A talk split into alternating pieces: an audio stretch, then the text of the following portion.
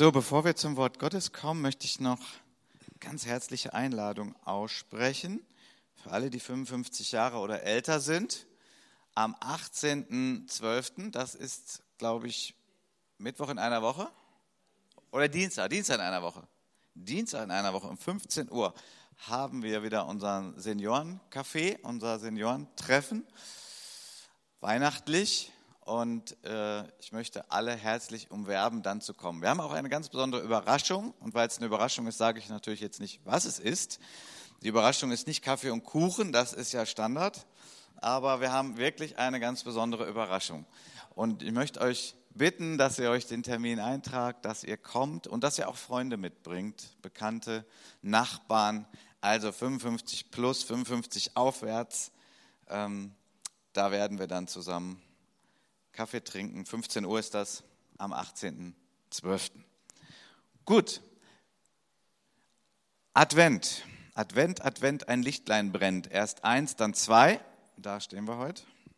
Weiß denn jemand, was Advent überhaupt heißt? Ankunft. Genau, Advent heißt einfach Ankunft. Ankunft, ja, genau. Und ihr könnt gern die Präsentation starten. Ankunft, ja, da muss man sich natürlich die Frage stellen, wer ist angekommen? Oder ja, und darum geht es natürlich. Jesus ist angekommen, ist in diese Welt gekommen. Der Sohn Gottes wurde Mensch, wurde klein, wurde einer wie wir. Eines der größten Wunder überhaupt. Gewaltiges Wunder. Jungfrauengeburt, gewaltiges Wunder. Wir als Menschen, die den Verstand nicht an der Garderobe abgeben, Gläubige dürfen denken, werden trotzdem immer wieder im Rahmen unseres Glaubens in Bereiche vorstoßen, die geheimnisvoll sind. Und das macht unser Leben reich.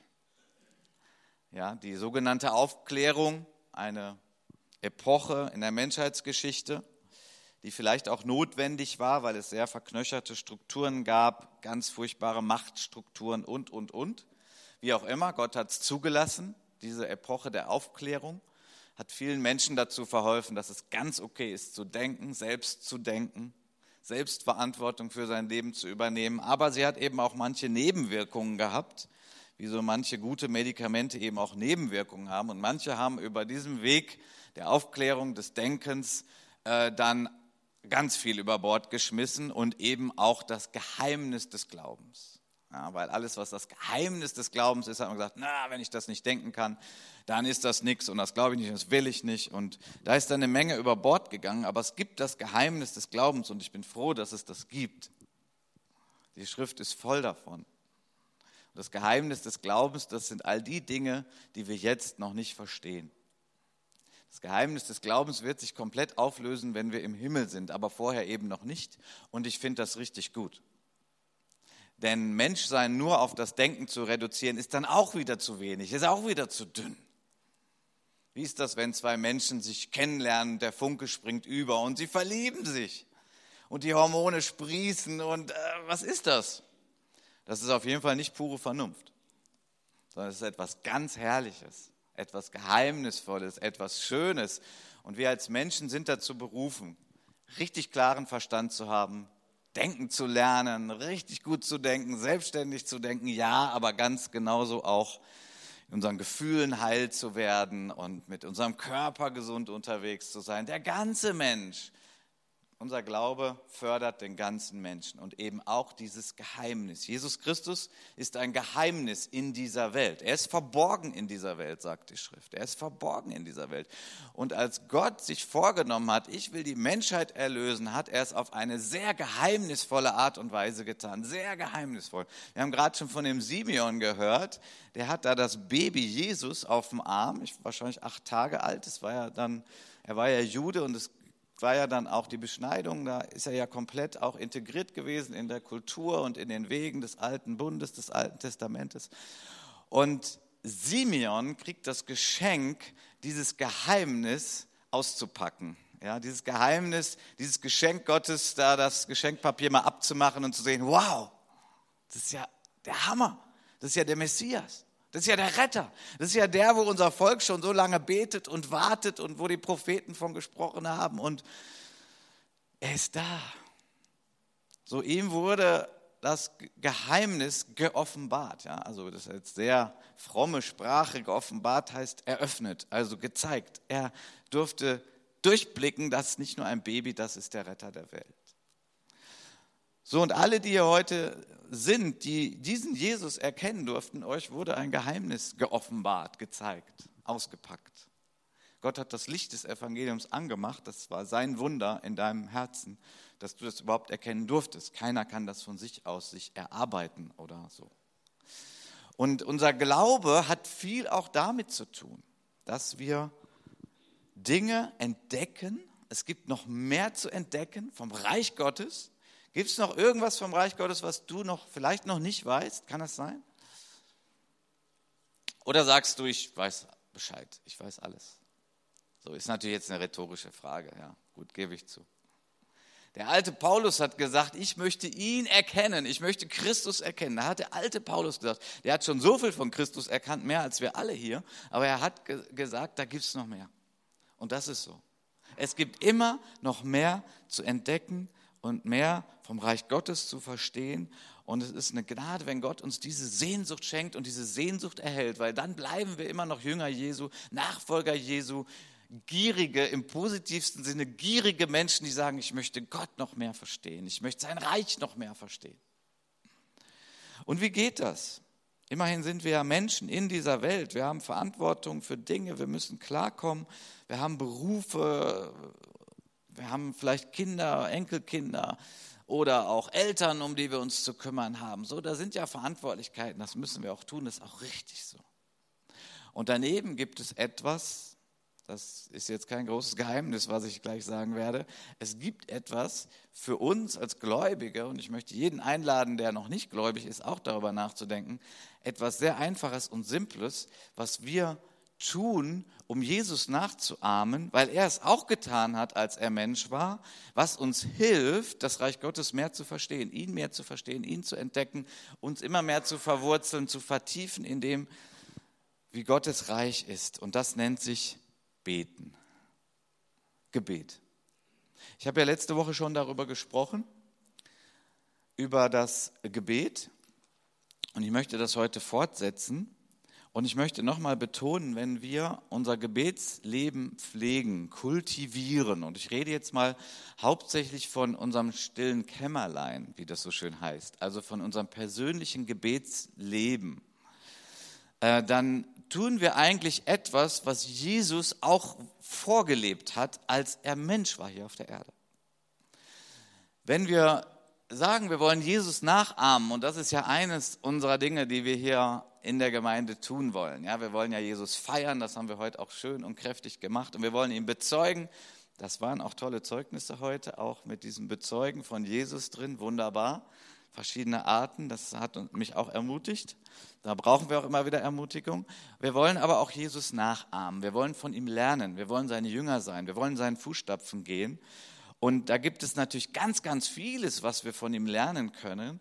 Aber ich möchte heute nochmal wieder den Schwerpunkt setzen. Jesus nachahmen heißt auch beten. Heißt ein, sein Leben zu pflegen und zu kultivieren, dass das persönliche Gebet wirklich stattfindet und dass es auch bewirkt, wofür es da ist. Also ich sage mal nicht einfach eine religiöse Übung abhaken, habe ich wieder gemacht, sondern dass das passiert, was auch Jesus erlebt hat, als er auf Erden war, nämlich wirklich Kontakt. Als Jesus hier auf Erden war, hat er immer wieder den Kontakt zu seinem himmlischen Vater gesucht und das hat er dringend gebraucht. Das hat er aber auch gerne gemacht. Und so ist er unser Vorbild, dass wir sagen, wenn wir Jesus nachahmen, dann ist eigentlich der Kern, ihn nachzuahmen. Der Kern, ihn nachzuahmen, ist nicht die guten Dinge allzu tun, die er uns vorbildlich vorgelebt hat, das ist auch richtig, sondern der Kern eigentlich, Jesus nachzuahmen, ist dieses Leben, mit Gebet nachzuahmen. Denn ich bin zutiefst davon überzeugt, wenn dieser Kern nicht gut läuft, wird das andere alles Krampf und sehr anstrengend.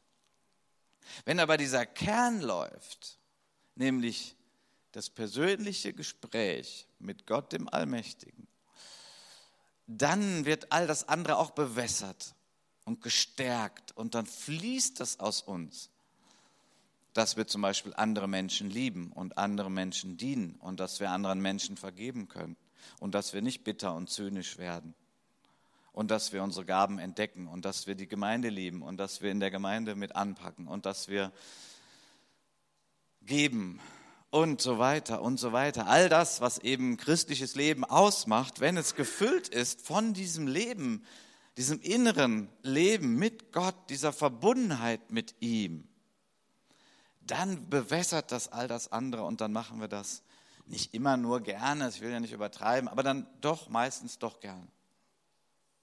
Deswegen diese Betonung, wenn wir Jesus nachahmen, damit anzufangen, zu sagen, Jesus nachahmen heißt, ihn nachzuahmen, wie er das vorgelebt hat. So, Jesus, als er hier auf die Erde kam, aus einer wunderbaren, herrlichen Situation, Best Place im Himmel, gesund, geehrt, fit, ungetrübt, keine Sünde, in Verbindung mit dem Vater, mit dem Geist, Thronraum, Engel, Herrlichkeit.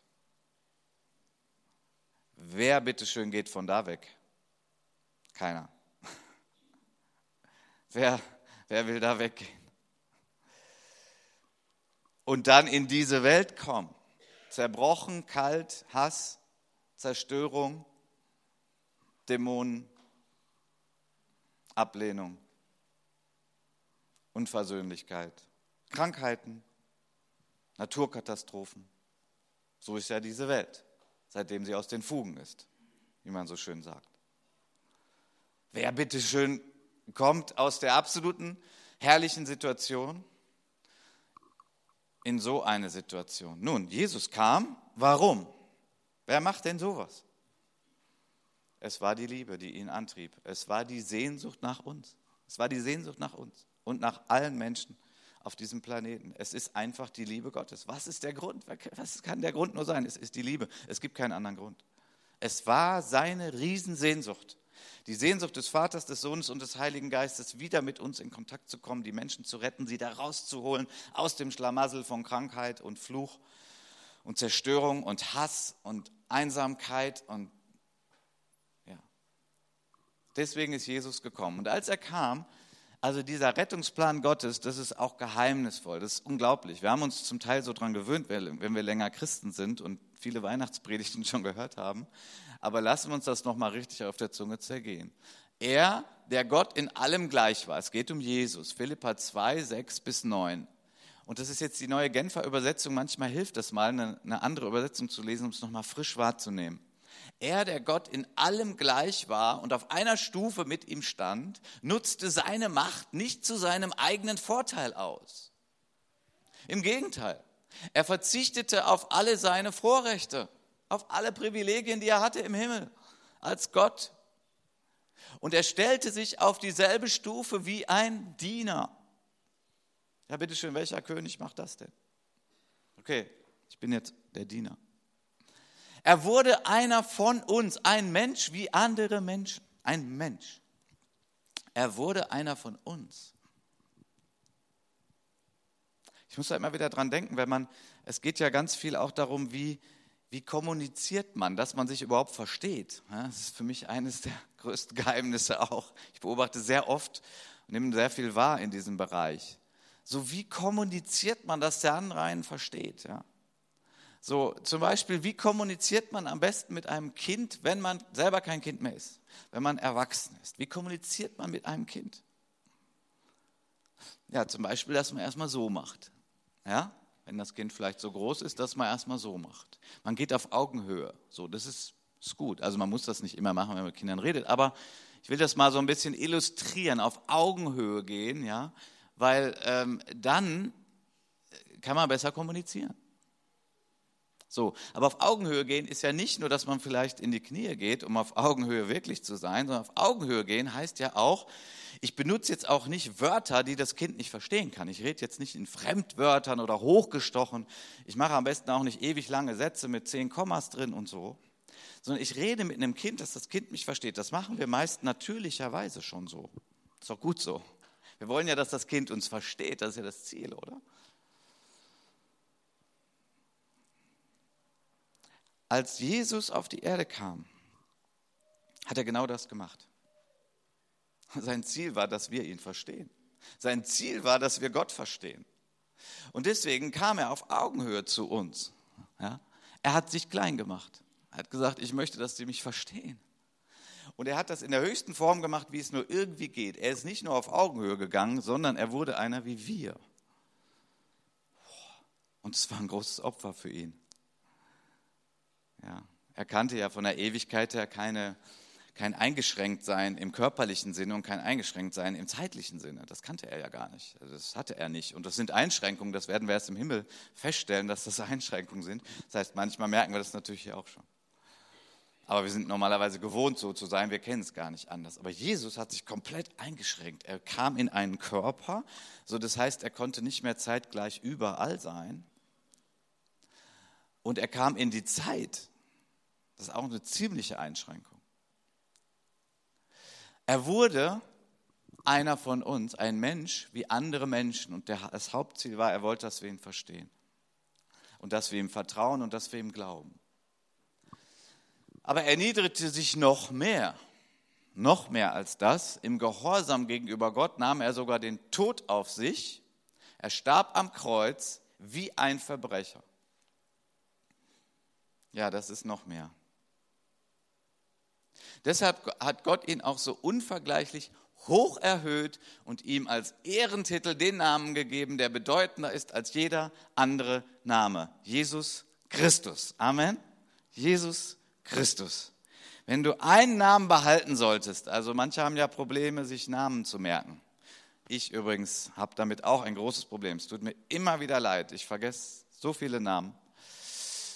Und manche von euch haben es auch schon erlebt. Es ist mir wirklich unangenehm. Vielleicht kann Gott mich da irgendwie mal heilen. Ich weiß es nicht. Aber ich bete manchmal sogar für jemanden aus unserer Gemeinde und mir entfällt der Name. Er ist nicht da. Es tut mir so leid.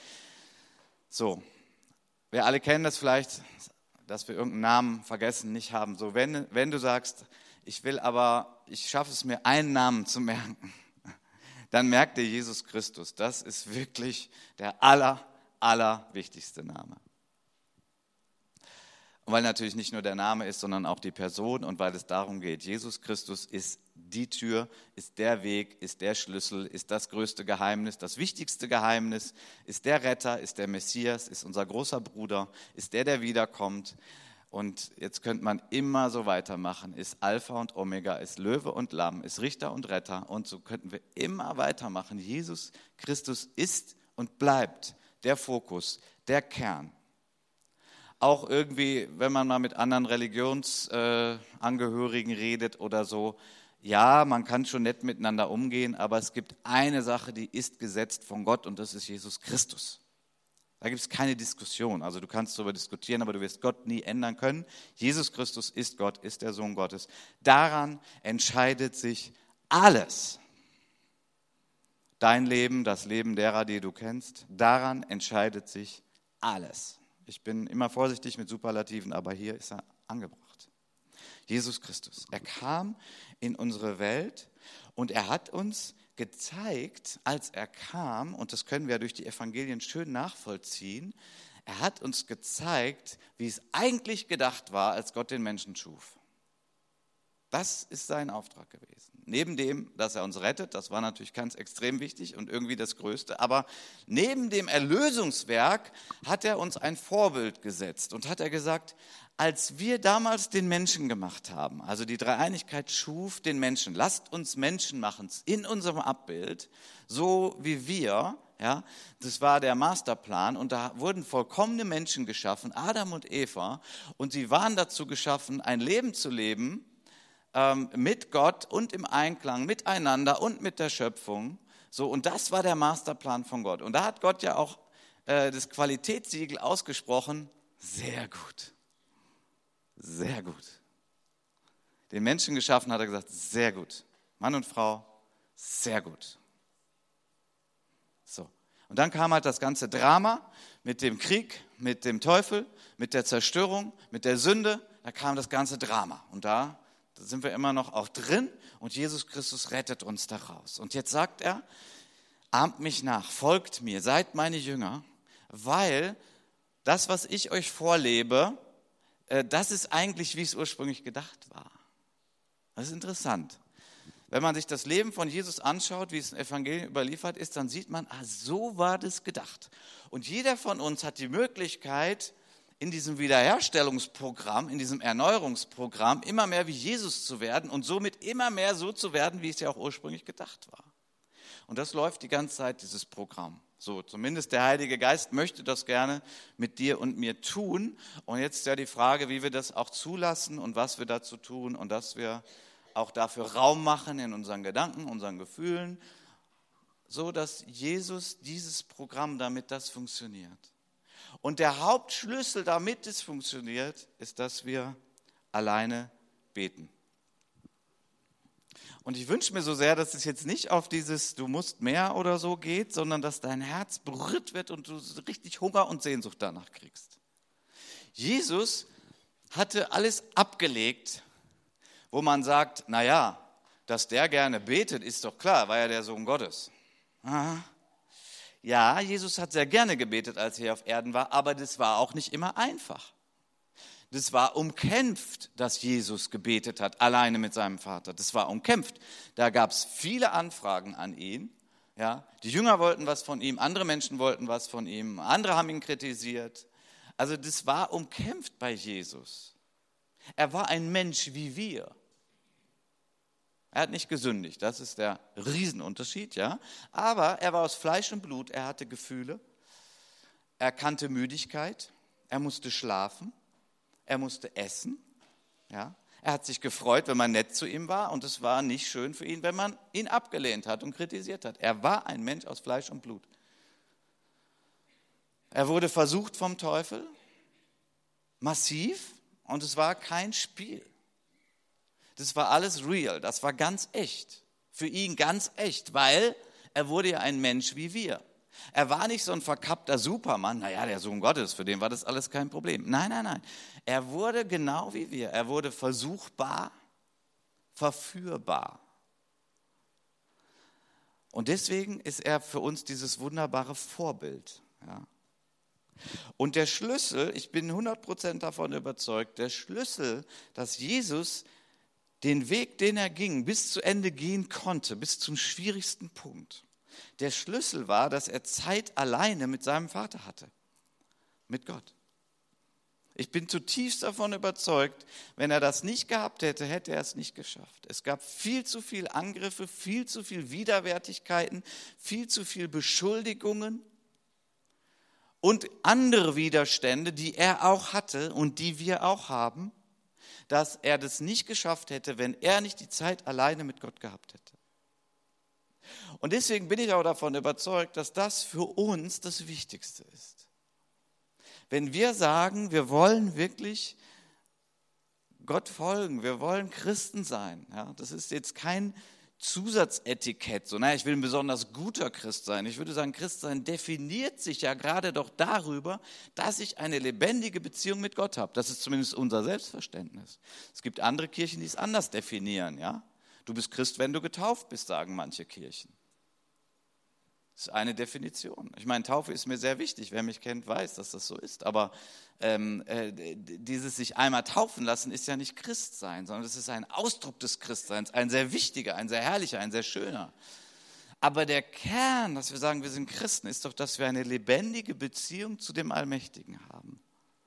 Und was ist eine lebendige Beziehung? Wir sagen das oft so locker, ja, eine lebendige Beziehung. Nun, was ist eine lebendige Ehe? Naja, Mann und Frau, die auch miteinander reden, oder? Und am besten nicht nur, oh, heute ist das Wetter schön oder schlecht, sondern ein bisschen tiefer. Mir geht es nicht so gut. Ah, okay, Schatz. Ja, auch mal ein bisschen so die tieferen Dinge miteinander bereden können. Die, das ist ja dann Kommunikation auf tieferen Ebenen. Und genau das möchte Gott, dass wir das leben. Eine lebendige Beziehung mit Gott. Und dazu müssen wir Gebetszeiten haben, auch persönliche. Das, was wir heute im Gottesdienst haben, ist wunderbar. Gemeinsame Anbetung und Lobpreis Jesus feiern. gemeinsam beten für andere. Wunderbar. Genährt und kultiviert kommt es alles daher, dass wir ein Gebetsleben haben. Ich möchte eine Geschichte mit euch anschauen. Wir machen das mal ziemlich schnell, aber ich möchte das so illustrieren. Einige kennen die Geschichte, andere nicht. Und möchte gleich auf einen Punkt kommen mit dieser Geschichte, also nicht auf alles eingehen. Lukas 7, Vers 40, folgende. Da heißt es, da wandte sich Jesus zu ihm. Simon, sagte er, ich habe dir etwas zu sagen. Simon erwiderte, Meister, bitte sprich. Simon war ein frommer Jude zur Zeit von Jesus, der Jesus eingeladen hat. Das war großartig. Er hat ihn eingeladen. Und Jesus erzählt ihm Folgendes. Zwei Männer hatten Schulden bei einem Geldverleiher, begann Jesus. Der eine schuldete ihm 500 Denare, der andere 50. Keiner der beiden konnte seine Schulden zurückzahlen. Da erließ er sie ihnen. Was meinst du, welcher von den beiden wird ihm gegenüber wohl größere Dankbarkeit empfinden? Simon antwortete, ich nehme an, der, dem er die größere Schuld erlassen hat. Richtig, erwiderte Jesus. Dann wies er auf die Frau und sagte zu Simon, siehst du diese Frau? Ich bin in dein Haus gekommen und du hast mir kein Wasser für meine Füße gereicht, was üblich war damals. Sie aber hat meine Füße mit ihren Tränen benetzt und mir mit ihrem Haar getrocknet. Du hast mir keinen Kuss zur Begrüßung gegeben, was damals üblich war. Sie aber hat, seit ich hier bin, nicht aufgehört, meine Füße zu küssen. Du hast meinen Kopf nicht einmal mit gewöhnlichem Öl gesalbt, was damals üblich war. Sie aber hat meine Füße mit kostbarem Salböl gesalbt. Ich kann dir sagen, woher das kommt. Ihre vielen Sünden sind ihr vergeben worden, darum hat sie mir viel Liebe erwiesen. Wem aber wenig vergeben wird, der liebt auch wenig. Und zu der Frau sagte Jesus, deine Sünden sind dir vergeben. Ich bin übrigens davon überzeugt, an dieser Stelle ist, hat man manchmal ein bisschen ein Problem. Warte mal, die hat doch noch gar nicht aufgezeigt, ihr Leben Jesus gegeben oder so. Hat die sich überhaupt bekehrt? Nun, wer das Lukas-Evangelium vorher mal ein bisschen liest, da war das, dass sie da alle kamen zum, zum Jordan und sich taufen ließen. Ne? Das steht ein bisschen vorher nur in dem Kapitel. Ich bin davon überzeugt, dass die Frau dabei gewesen ist und dass die da ihre Sünden bekannt hat und dass sie sich quasi da bekehrt hat. Aber das ist nur eine Randbemerkung. Die anderen Gäste fragten sich, wer ist dieser Mann, der sogar Sünden vergibt? Ah, das ist eine berechtigte Frage. Jesus aber sagte zu der Frau, dein Glaube hat dich gerettet, geh in Frieden.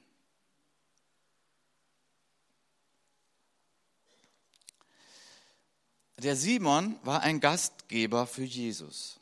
Das ist gut. Jesus in sein Haus einladen ist gut. Wir haben uns letzte Woche mit Martha und Maria hier beschäftigt und die Martha hat Jesus eingeladen in ihr Haus und das war gut so. Jesus freut sich, wenn wir ihn einladen in unser Haus. Aber so wie wir letzte Woche angeschaut haben, hat die Maria Jesus nicht nur ins Haus gelassen, sondern in ihr Herz gelassen. Maria hat sich zu den Füßen Jesu gesetzt hat gesagt, Jesus, ich möchte von dir lernen, ich möchte jetzt Zeit mit dir haben, es geht jetzt um nichts anderes, einfach bei dir zu sein und dir zuzuhören. Das ist das Größte. Und Jesus hat gesagt, das ist Priorität. Eins aber ist Not, sagt die Bibel in einer alten Übersetzung, aber wir können es übertragen mit das ist Priorität. Das ist Nummer eins. Ich habe ja letzte Woche ein bisschen ausgeführt, es ging ja nicht darum, dass Jesus irgendwas gegen Martha hatte oder gegen eine gute Vorbereitung von Essen oder ein aufgeräumtes Haus oder so, hat er alles gar nichts dagegen. Ist wunderbar, hat seinen Platz, soll sein, ist richtig. Aber eines ist Priorität. Eines ist das Größte und das Wichtigste. Simon hatte Jesus in sein Haus eingeladen, aber ich sag mal, diese Frau hat Jesus in ihr Herz gelassen. Hier ist der Vergleichspunkt. Diese Frau hat Jesus in ihr Herz eingeladen. Diese Frau hat das Herz von Jesus erkannt. Simon hat Jesus nicht erkannt. Also nicht als den Sohn Gottes, nicht als den Retter. Es ist ihm ein Geheimnis geblieben. Er hatte große Probleme mit Jesus und er hat ihn eigentlich nur herausgefordert und provoziert. Es war eine Frechheit, was Simon mit Jesus gemacht hat. In der Geschichte da. Denn er hat alle normalen kulturellen Bräuche, die es damals gab, wenn man einen Gast empfangen hat, gebrochen. Und das hat er nicht aus Versehen gemacht. Er hat Jesus provoziert. Er, er kannte ihn nicht von Herzen. Jesus wollte gerne, dass er ihn von Herzen erkennt. Und das ist wiederum Jesus. Das ist so wunderbar. Jesus ist nicht der, der zurückschlägt. Jesus ist nicht der, der wehtut, sondern äh, ja, der auch provoziert manchmal, aber sein Verlangen ist immer, sein Sehnsucht ist immer, dass die Menschen ihn erkennen. Und er hat ja dem Simon auch hier was erzählt, um ihm irgendwie was anzubieten. So, komm Simon, vielleicht kann es Klick machen bei dir. Denn ich bin der, der Sünden vergibt. So, und jeder Pharisäer, Simon, jeder fromme Jude, der darüber nachdenkt, der, der Sünden vergibt, das darf nur Gott. Ja, absolut richtig, das darf nur Gott. Wenn der das macht, ist er Gottes Sohn. Das war ja die Frage, um die es ging. Diese Frau, es war eine unmoralische Frau, einem ganz schlechten Lebenshintergrund, macht etwas, was seitdem gepredigt wird, seit 2000 Jahren wird gepredigt, was diese Frau getan hat, als ein Vorbild. Es war in dem Sinne kein guter Mensch, wie wir so sagen würden, das ist ein guter Mensch. Diese Frau hat ziemlich viel Chaos gehabt in ihrem Leben. Sie hat viele Dinge getan, die ultra schlecht waren. Aber eines ist in ihrem Herzen passiert. Sie hat Jesus erkannt. Und sie hat Jesus geliebt.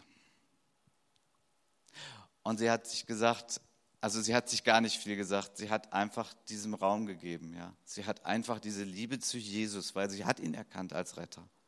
Sie hat ihr Leben ihm gegeben. Sie wusste, dass die vielen Sünden, die sie begangen hat, Erlösung brauchen. Und sie hat erkannt, Jesus erlöst mich davon. Er befreit mich davon. Er rettet mich. Er heilt mich. Er macht mich neu. Und ihr, ihr Verlangen war, und ich glaube, das ist richtig gut gesund, das ist auch normal, so diese, diese Reaktion, dieses, wenn ich erkannt habe, was Jesus für mich getan hat, dass ich eigentlich ohne ihn ewig verloren wäre. Dass ich ohne ihn, und jetzt setz mal ein in dein Leben, was hat Jesus in deinem Leben neu gemacht? Wenn Jesus nicht in mein Leben gekommen wäre, damals, als ich 18 Jahre alt war, leichte Drogenerfahrungen, eigentlich ein ziemlich kaputter Typ war, wenn Jesus nicht in mein Leben gekommen wäre, ich bin mir sicher, dass ich nicht die Gnade erlebt hätte, die ich erleben durfte. Jetzt schon hier auf Erden, so viel Heilung. Verheiratet mit einer wunderbaren Frau, vier wunderbare Kinder. Vieles ist so heil geworden und gesund geworden in meinem Leben und das ist von Jesus, weil er in mein Leben gekommen ist, weil er mir die Gnade gab, ihn zu suchen, mit ihm zu reden. Ja, das habe ich alles Jesus zu verdanken. Der Carsten Buck von damals, den ihr alle nicht kennt, das ist auch kein Verlust, dass ihr den nicht kennt, der wäre dazu nicht in der Lage gewesen, wirklich nicht. Das ist jetzt kein frommer Satz, das ist die ehrliche Wahrheit.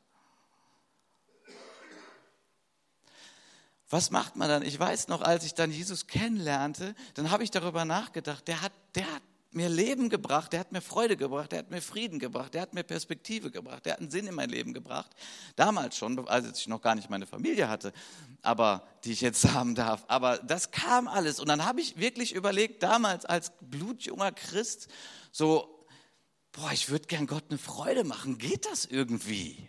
Kann man das? Ich habe da wirklich drüber nachgedacht. Und dann schoss es mir durch den Kopf, Nimm dir Zeit für Gott alleine.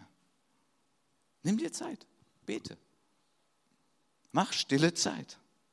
Und so wurde das bei mir schon angestoßen, dass das nicht eine lästige Pflicht ist, sondern etwas, ich glaube, Gott freut sich, wenn ich stille Zeit mache. Und ich möchte doch, dass er sich freut. Er hat mir doch so viel gegeben, ich möchte ihn auch erfreuen. Und ich glaube, ich kann ihn erfreuen, indem ich etwas schenke, ihm etwas schenke, was wirklich kostbar ist. Diese Frau hatte teures Salböl Jesus geschenkt. Das war vielleicht ein Jahresgehalt oder so. Da kann man theologisch kann man das erforschen. Es war richtig, richtig viel. Das war vielleicht alles alles, was ihr Sicherheit gegeben hatte für ihr Leben. Das war wie, wie, wie sehr viel Geld, teures Salböl, das war wie ganz, ganz viel Geld. Und sie kippt das aus auf die Füße Jesu, aus Liebe zu ihm. So, ihr Lieben, was ist der Punkt? Was können wir? Ich habe es schon ein bisschen verraten. Was kann dein Geschenk sein an Jesus und Gott, den Vater? Was kann dein Geschenk sein, was außerordentlich kostbar ist, was du ihm geben kannst, was du ihm schenken kannst? Heute sogar.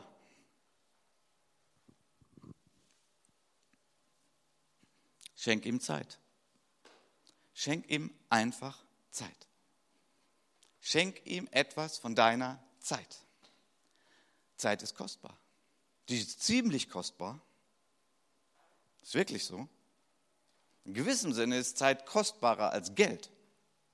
Geld kannst du speichern, Zeit nicht. Geld kannst du sparen, Zeit nicht. Die läuft und läuft und läuft. Ist uns so gesetzt. Du kannst dem Allmächtigen, dem Vater, dem Sohn, dem Heiligen Geist. Du kannst Jesus etwas sehr Kostbares schenken. Und ich möchte das richtig ins Herz schreiben. Du darfst dir sicher sein, dass es ihn berührt, dass er sich darüber freut. Schenk ihm Zeit. Heute eine Viertelstunde. Geht das? Hast du die noch? Oder kannst du die freischaufeln, weil es vielleicht etwas gibt, wo du sagst, boah, ich habe heute noch drei Termine. Boah, boah, boah, Könntest du vielleicht etwas absagen, um Zeit für Gott zu haben? Ich glaube schon, oder? Ja, das ist jetzt die Frage. Ne? Oder morgen eine halbe Stunde? Und man kann das auch üben und einüben und so, ja, so dass man irgendwie nicht jeden Tag so, ja, mache ich heute Stillzeit oder nicht, putze ich mir heute die Zähne oder nicht. Hm, hm, hm. Guck mal, Zähne putzen kann man einüben, stille Zeit machen kann man auch einüben. Dass es so richtig eine gute Gewohnheit wird. Wenn etwas eine gute Gewohnheit ist, dann ist der Kampf ein bisschen kleiner, soll ich es machen oder nicht. Man stellt nicht mehr die Frage, soll ich es machen oder nicht, man macht es. Es ist eine gute Gewohnheit. Wenn wir Jesus nachahmen, dann lasst uns auch darin ihn nachahmen, dass wir ihm Zeit schenken. Er hat es in deine Hand gelegt, du darfst es selber entscheiden, das ist unsere Würde, die freie Entscheidung und du kannst ihm Zeit schenken. Das ist eigentlich mein Hauptgedanke für heute und meine Ermutigung, tue es, denn dann ahmst du Jesus nach, so wie er es getan hat, als er hier auf Erden war. Dann ahmen wir ihn nach an der entscheidendsten Stelle, die es gibt. Und das kultiviert unser Leben. Ja? Gute Früchte gibt es an guten Bäumen. Sei ein guter Baum, gepflanzt an Wasserbächen. Psalm 1. Zeit mit Gott. Ich möchte dann Matti bitten, dass wir noch gemeinsam jetzt ein Lied singen und äh, den Gottesdienst jetzt auch gleich beenden.